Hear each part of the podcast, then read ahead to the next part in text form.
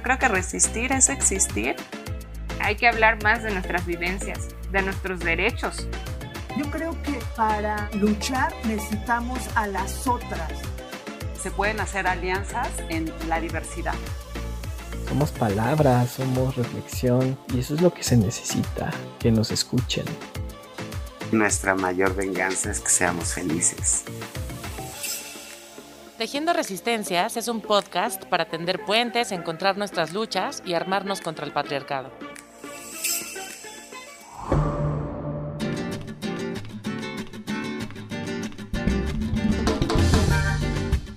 Hola, bienvenidas, bienvenidos y bienvenides a la tercera entrega de nuestro podcast Tejiendo Resistencias. Como ya saben, un proyecto súper interesante del Instituto de Liderazgo Simón de Beauvoir en el que feministas dialogamos sobre nuestras luchas, pero sobre todo de cómo podemos tejer resistencias desde la diferencia. Yo soy Beatriz Amaro y comenzamos.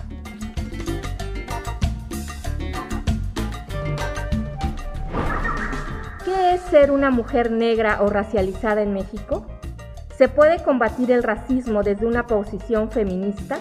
Hoy vamos a platicar con tres compañeras que forman parte de la colectiva de mujeres afromexicanas en movimiento, MOAFRO, para conocer sobre esto y, por qué no, un poco más. Aleida Vázquez, poeta, activista, bienvenida. Hola Betty, muchas gracias. El gusto es nuestro. También le doy la bienvenida a Tejiendo Resistencias a Beatriz Ruiz, promotora de derechos de las mujeres afro. Hola Betty, muchas gracias por invitarme y felicidades porque estamos aquí todas. Gracias, Tocaya.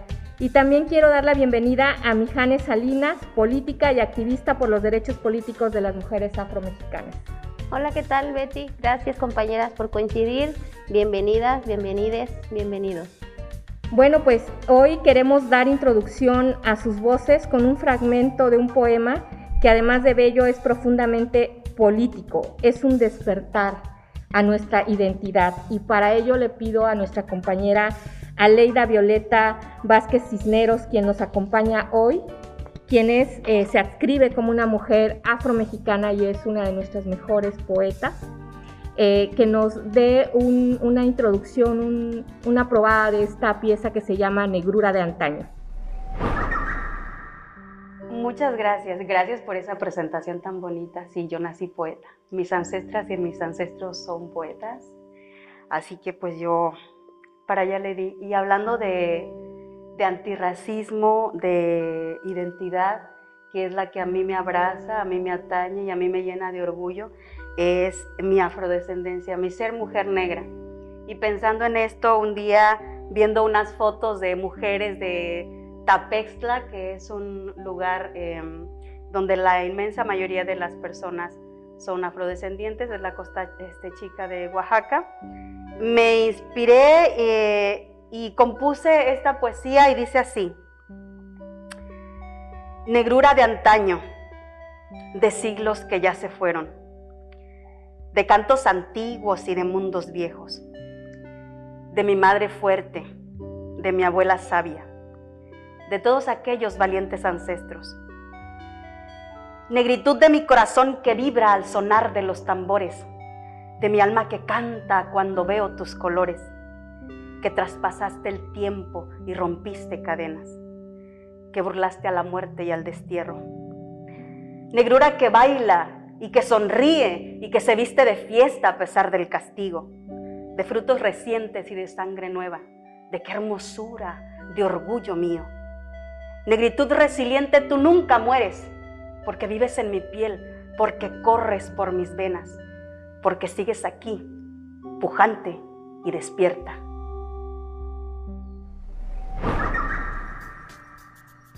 Muchísimas gracias, eh, Aleida. Este, eh, este mensaje que nos das, negritud resiliente, tú nunca mueres porque vives en mi piel. ¿De dónde nace esta inspiración, aparte de lo que ya nos dijiste, Aleida? Pues la resiliencia, nos ha dicho eh, el diccionario, que es esta capacidad de, de sobreponerse a la adversidad. Y si hay personas o si hay un grupo de seres humanos que se han sobrepuesto a la adversidad, han sido las personas afrodescendientes. El crimen que se cometió en contra de nuestras ancestras y ancestros es vergonzoso, en serio que yo siempre digo que debería darle vergüenza a la humanidad entera, porque si bien los que existimos hoy no fuimos parte, digamos, activa de ese proceso de esclavización, sí muchas y muchos de nosotros seguimos reproduciendo estas, eh, estas prácticas racistas. Entonces, de ahí viene eh, también esa parte de esta poesía, de la resistencia, de esta capacidad, de esta fuerza que han tenido nuestras ancestras y ancestros y em, por la cual nosotras estamos aquí, por la cual nosotras también seguimos resistiendo eh, em, hasta el día de hoy y seguimos luchando. Eso, por eso es, em, por eso la descripción eh, esta de, pues, toda la poesía, la parte donde dice que, a mí me, no sé, me, me impacta mucho y lo saqué así como fue, donde dice eh, que baila y que sonríe y que se viste de fiesta a pesar del castigo. Eso es resiliencia. O sea, con todas las desigualdades estructurales, con todas estas violencias, nosotras y nosotros tenemos la capacidad de bailar y de danzar y de gozar la vida. Muchísimas gracias, Aleida. La verdad es que eh, este, bueno, eh, yo creo que todas tus poesías, pero específicamente esta, es un canto a la dignidad. Eh, y en ese sentido, Beatriz Ruiz, ¿qué te pareció el poema? ¿Y cómo es para ustedes no solo reconocerse, sino luchar desde una identidad política, desde el ser mujer negra, desde el ser mujer afromexicana? Pues precisamente lo que decía Leida, la poesía este, es parte de, de la resistencia que ha tenido la mujer afromexicana.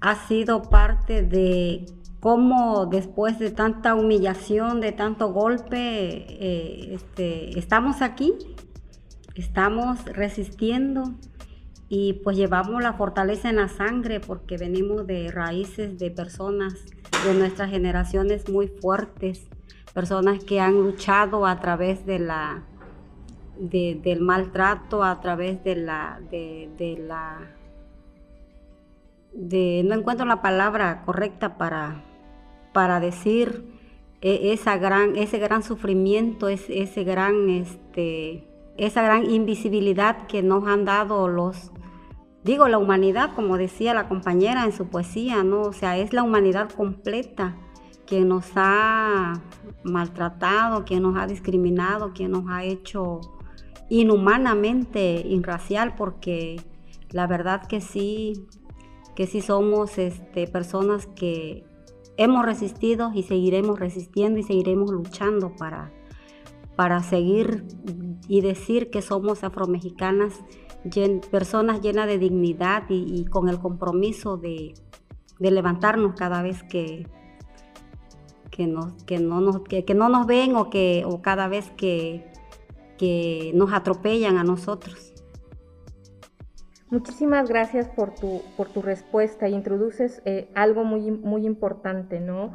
Cómo viene esta construcción del racismo desde eh, épocas inmemoriales, digamos, eh, se, justifica el, que el, racismo nace de la falsa creencia de la existencia de las razas y la superioridad de unas sobre otras.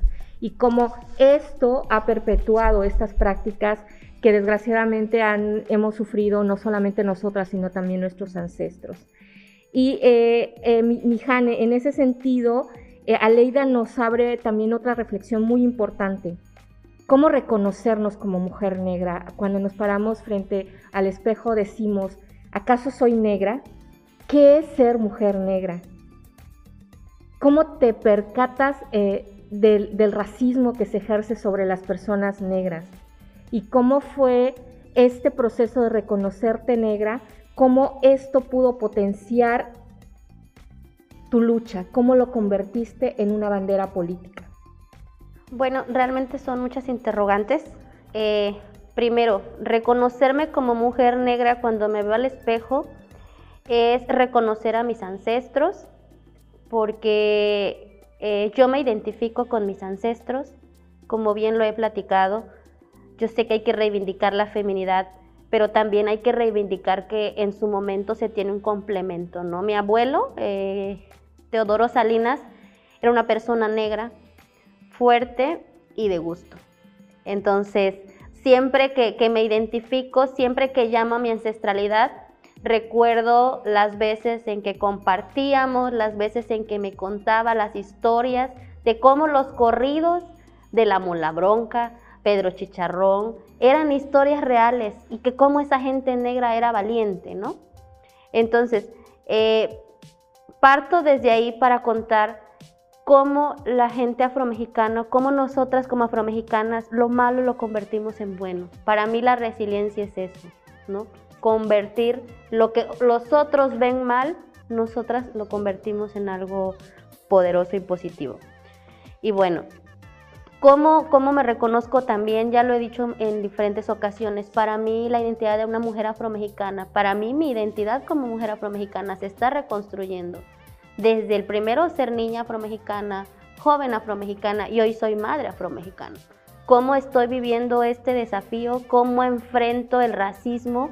Eh, y lo, lo, he dicho también, eh, la falta de representación, por lo menos en dibujos animados para mi hija, ¿no? El que no se vea representada en dibujos animados, para mí es una carga fuerte de racismo. El que no se encuentre en nuestra historia como mujeres afromexicanas o como personas históricamente racializadas en un nivel básico, el que el Estado y la sociedad no reivindique la, parte que, el pueblo afromexicano ha contribuido al Estado-Nación, se llama racismo estructural. Y también algo que, he querido mencionar y que sí es doloroso, pero también es, es muy, eh, eh, hay que decirlo con todas las letras, ¿no? El cuerpo de una mujer negra siempre es observado, el cuerpo de una niña negra siempre es observado, el cuerpo de mi hija negra es observado donde quiera que vaya. Eso también es racismo y eso duele. Entonces, ¿cómo, cómo, lo, cómo lo, lo transformamos?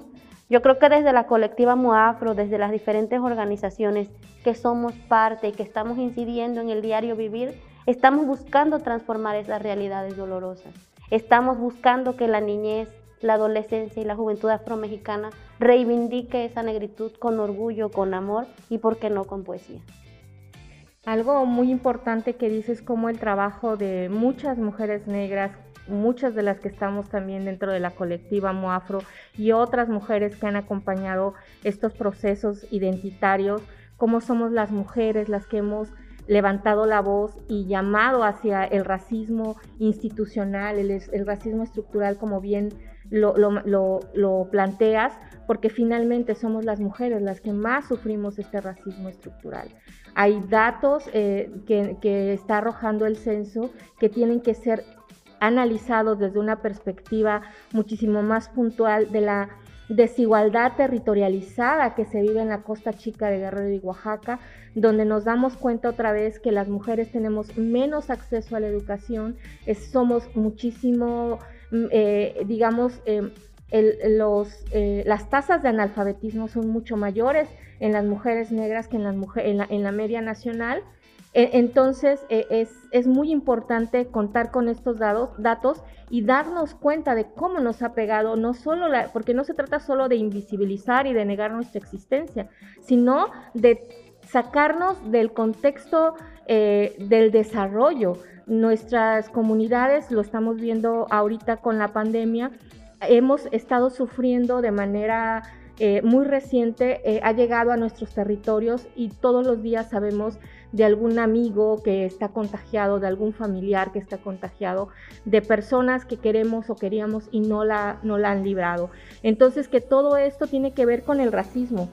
El, en México el racismo es estructural, institucional y sistémico y tiene efectos devastadores en quienes lo padecemos y constituye un, un obstáculo para la construcción de una sociedad igualitaria y pluricultural impidiendo el pleno ejercicio de nuestros derechos individuales y colectivos. Entonces, en este sentido, como mujeres afromexicanas, hemos venido trabajando, llamando al Estado a decir, necesitamos políticas públicas para el pueblo afromexicano, un reconocimiento pleno de derechos como el que estamos exigiendo con esta nueva iniciativa que está presentando eh, el INPI. eh, y no solamente que seamos nombrados en la Constitución y no se nos den derechos.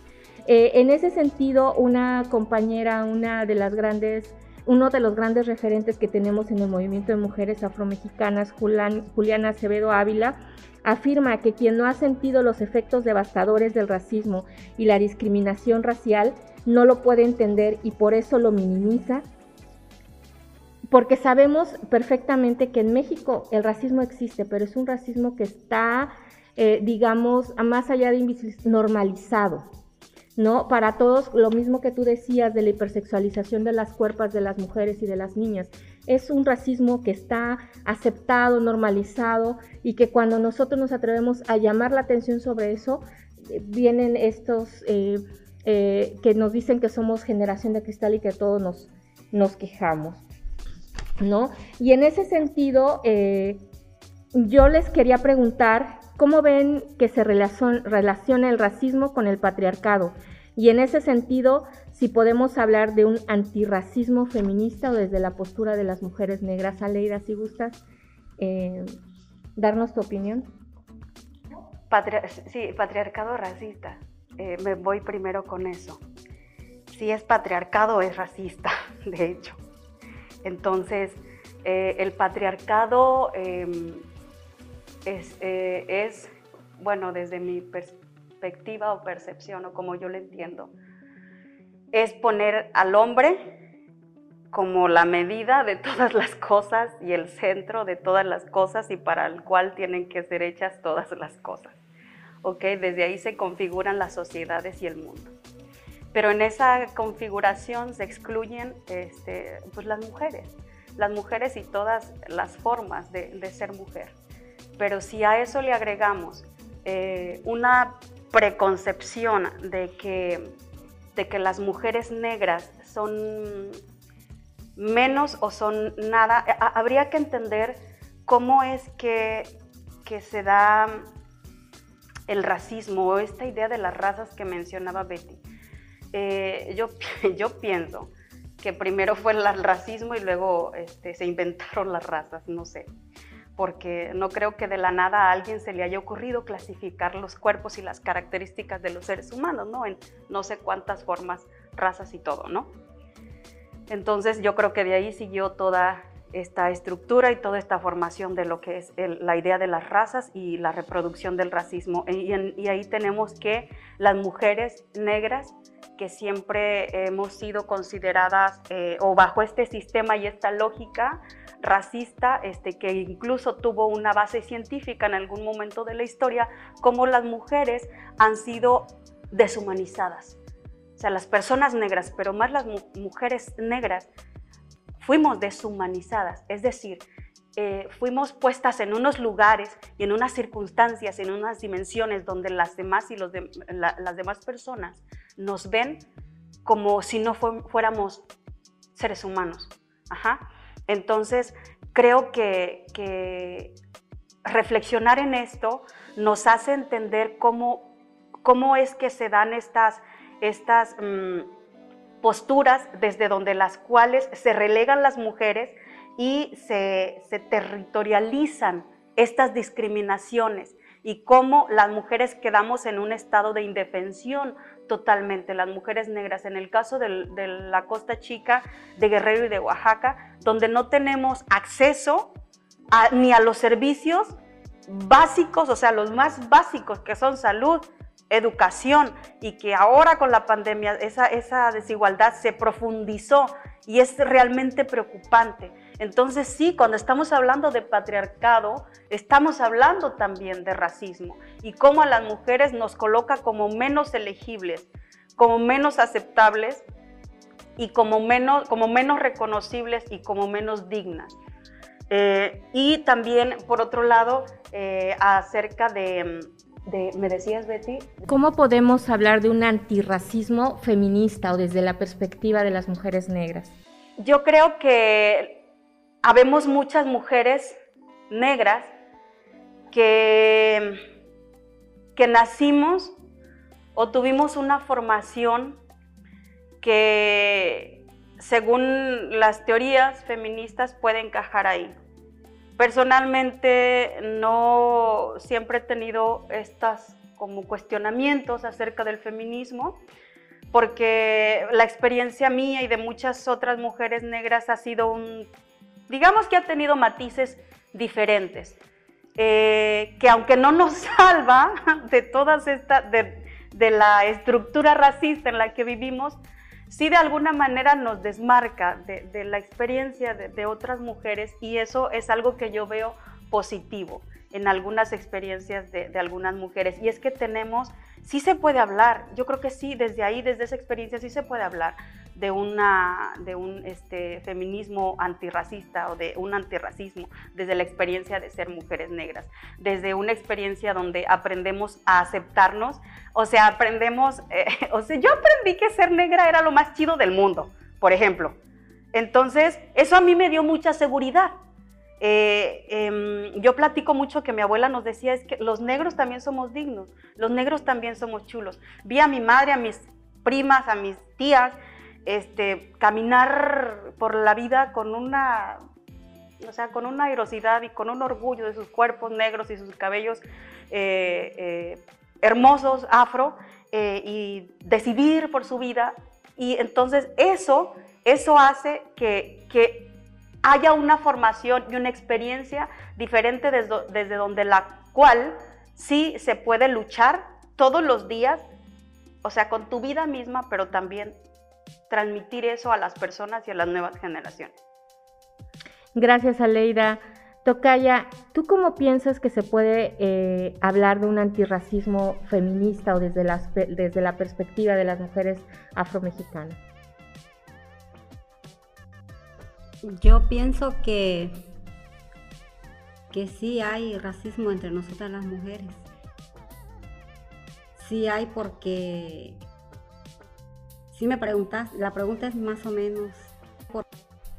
Bueno, eh, lo que, eh, ya, ya habíamos, lo que había comentado Aleida era cómo el, patriarcado, esta idea de que el hombre es superior a, a nosotros las mujeres y que todo gira alrededor de él, nos ha afectado más a las mujeres negras, a los cuerpos, a las cuerpas de las mujeres y de las niñas negras. Y en ese sentido, cómo esto podemos combatirlo desde nuestra perspectiva. Como mujeres negras, ¿tú cómo lo combates todos los días? Pues combato eh, eh, el, racismo haciendo acciones a favor de las mujeres, donde decirle a las mujeres que tenemos el derecho de defendernos y de no aceptar que alguien te, quiera este, hacer sentir mal o alguien te diga que, o alguien te haga pues una acción que, que, tú que te lastime, porque el antirracismo o el racismo es lastimarte, ¿no? Este, entonces lo que tenemos, lo que nosotras las mujeres estamos haciendo es pues elaborar ahorita con los foros, elaborar ponencias para que el gobierno del estado este, nos dé el lugar que nos corresponde conforme a los derechos, decía la compañera, el derecho a la educación, el derecho a la salud. Por ejemplo, eso es cierto, por ejemplo, con el COVID que tenemos ahorita, mucha gente no tiene acceso a la salud porque los hospitales están llenos y nadie más quiere atenderte en, la salud, por ejemplo, en la educación, en, los, en las comunidades afros, los niños que están estudiando por la vía virtual no pueden estudiar porque una, no tienen ellos internet, tienen que comprar la ficha. Además, las personas que venden la ficha pues se la dan aún más caro. Y ahorita, por ejemplo, este, yo mañana voy a hacer una ponencia donde voy a pedirle a la gobernadora que ella ponga internet gratis en las comunidades afromexicanas porque es muy importante, de esa manera los niños sí van a poder tener sus clases verdaderamente, porque muchos niños ahorita no tienen ni conocimiento. Los maestros nada más ponen las tareas y las mandan por WhatsApp, pero ¿y el que no tiene internet? ¿Cómo estudia?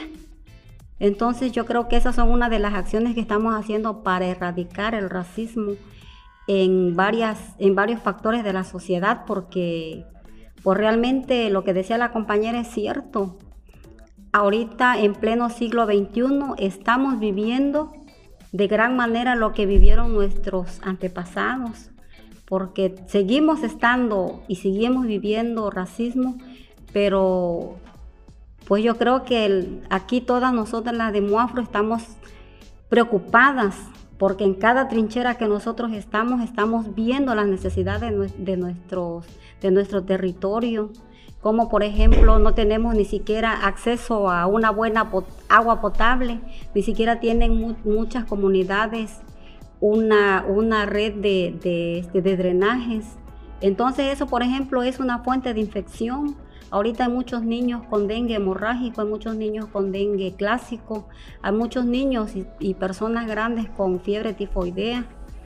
Y la verdad estamos muy preocupados yo creo que todas nosotras estamos preocupadas, pero pues vamos a hacer esas acciones para qué?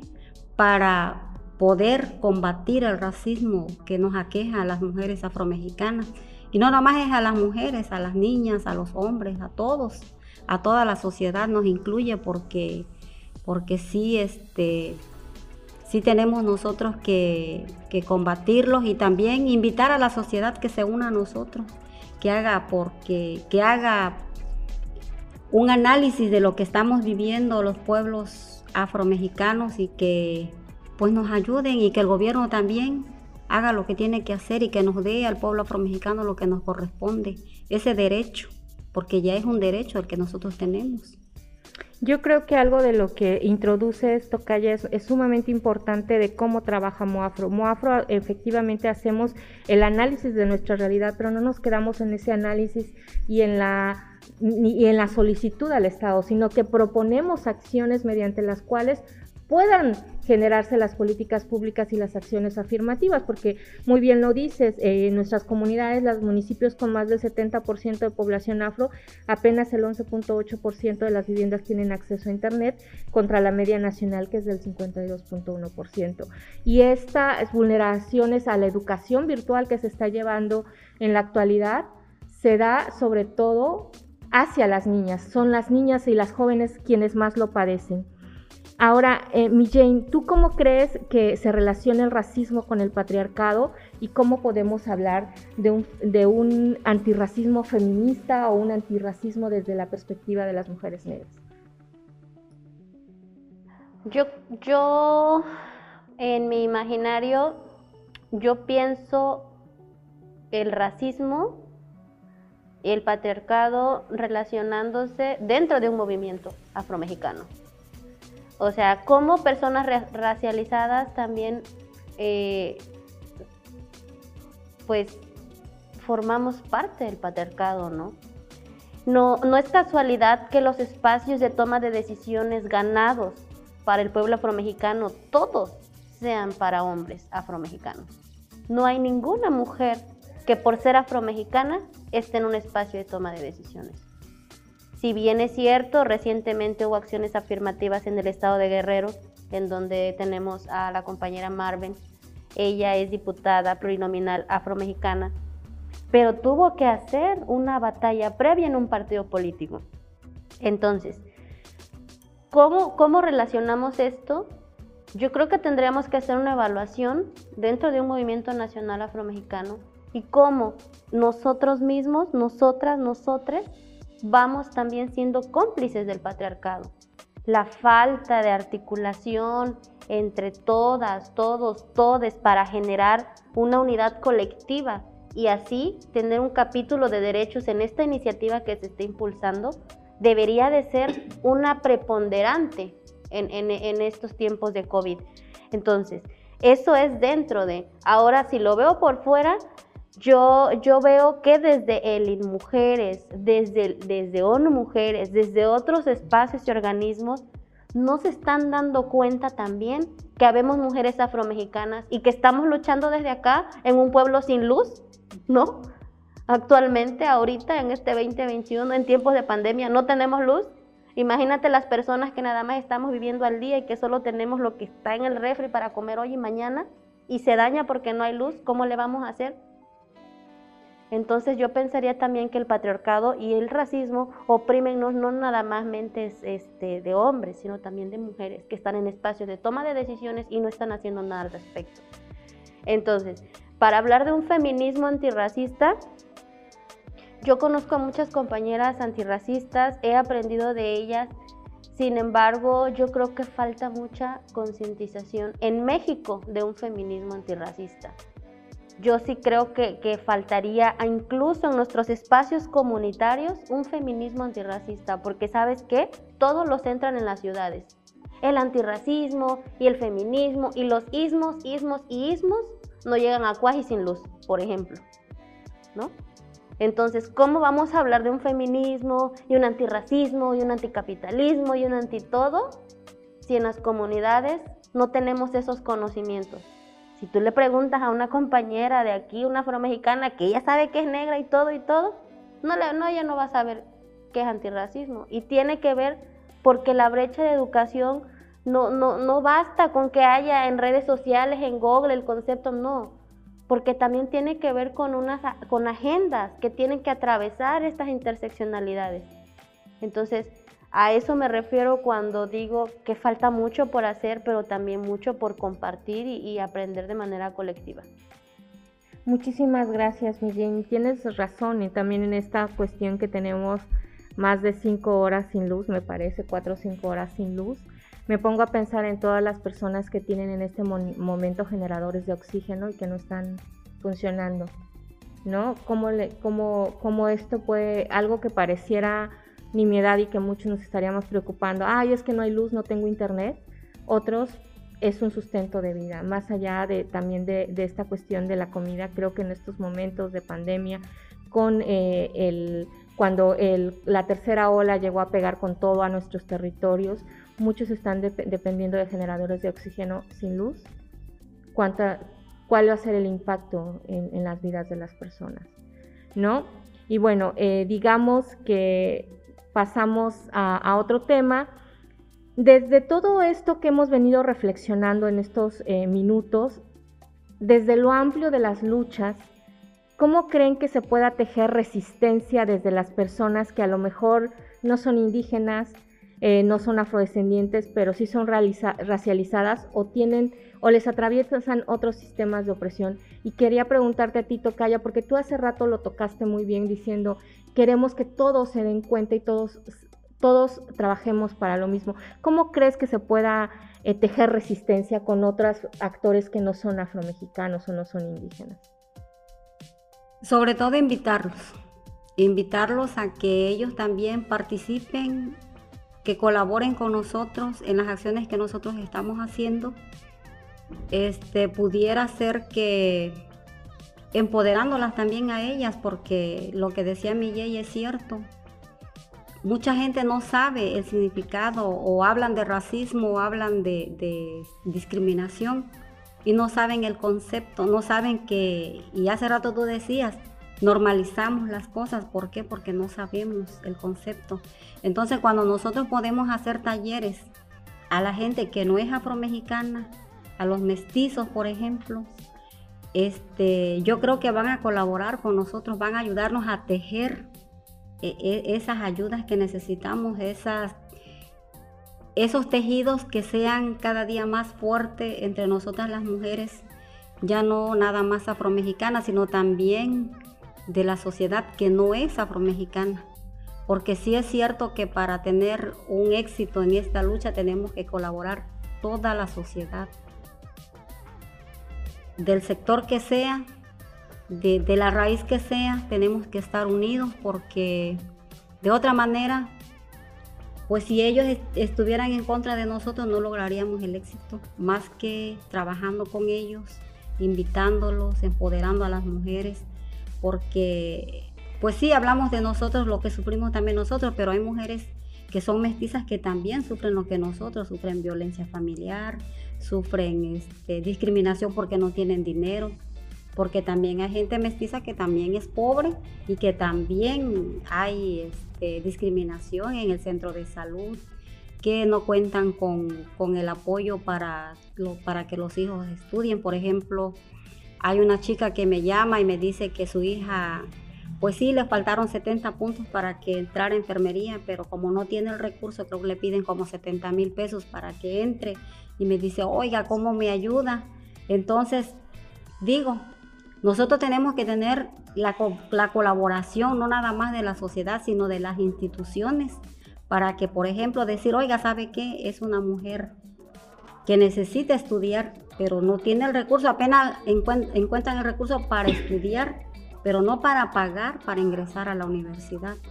Entonces yo creo que sí necesitamos trabajar más, lo que decía Milley, trabajar más, echarle más ganas. Falta muchísimo por hacer y tenemos pues que entretejernos entre nosotras, entre la sociedad misma.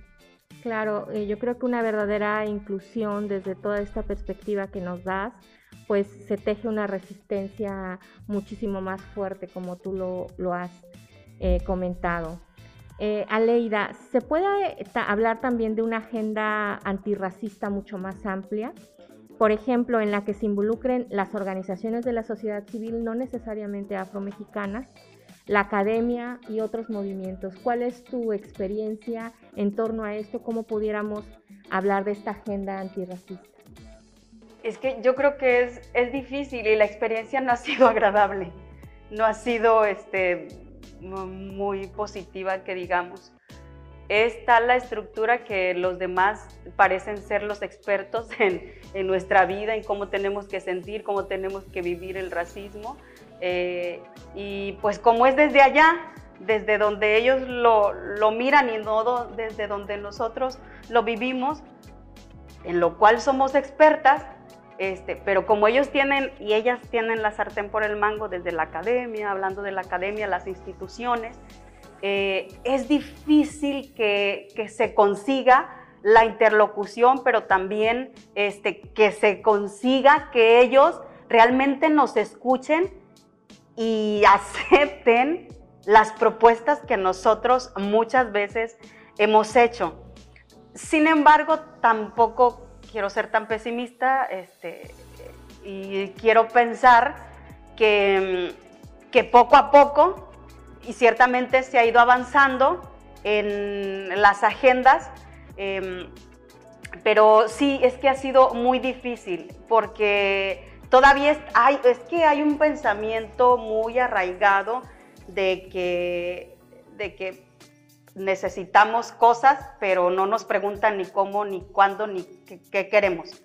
Así que, eh, pues eso, ha sido difícil, ha sido difícil, pero también hay que, hay que reconocer que hay pasos que se han dado y donde, donde sí se ha avanzado con las instituciones, con este, organismos de derechos humanos, con este, mecanismos internacionales, etcétera. Entonces, yo creo que hay que insistir, insistir y no, pues básicamente no, de, no bajar el dedo del renglón, o sea, no rendirnos, que es muy feo decirlo porque es muy cansado esta chamba, pero eso, no rendirnos, seguir, seguir insistiendo. Muchas gracias, Aleida, y tienes razón en lo que dices, realmente a veces no ha sido fácil. Eh, generar una, una agenda antirracista en el que todos los actores estemos igualmente involucrados, porque muchos académicos este, y activistas mayoritariamente blancos eh, se creen o se asumen expertos y nos vienen a decir qué es lo que necesitamos. Y esa es otra de las cuestiones que hemos llamado nosotros, por ejemplo, con Judith Bautista, un concepto que ella tiene que es racismo amoroso decirnos, sí, pobrecito de ti, yo te voy a decir qué es lo que necesitas. Pero finalmente no dejan este velo de racismo y creo que eso es algo muy importante que, contra lo que también ellos deberían luchar y nosotras deberíamos este, eh, tener otra, otra estrategia. Y eh, en ese sentido, eh, mi, Jane, aparte de, de esto, ¿cuáles crees tú que son los retos para lograr una agenda amplia antirracista? Pues yo creo, yo sí creo que sí puede haber una articulación con todos los movimientos, con todas las personas, siempre y cuando exista respeto y claridad al hablar. Eh, yo no sé si no quiero como hablar por todo el pueblo afromexicano ni por todas las mujeres afromexicanas, pero en lo particular, en mi experiencia personal y colectiva, sí he tenido alianzas con organizaciones indígenas, con líderes indígenas, este, amarillas, azules, de diferentes colores y banderas, ¿no? Por no decir de manera peyorativa blanca, así como nos llaman a nosotras, pues. Eh, este, sí he tenido aliadas, aliados, aliades, pero siempre en el margen de respeto.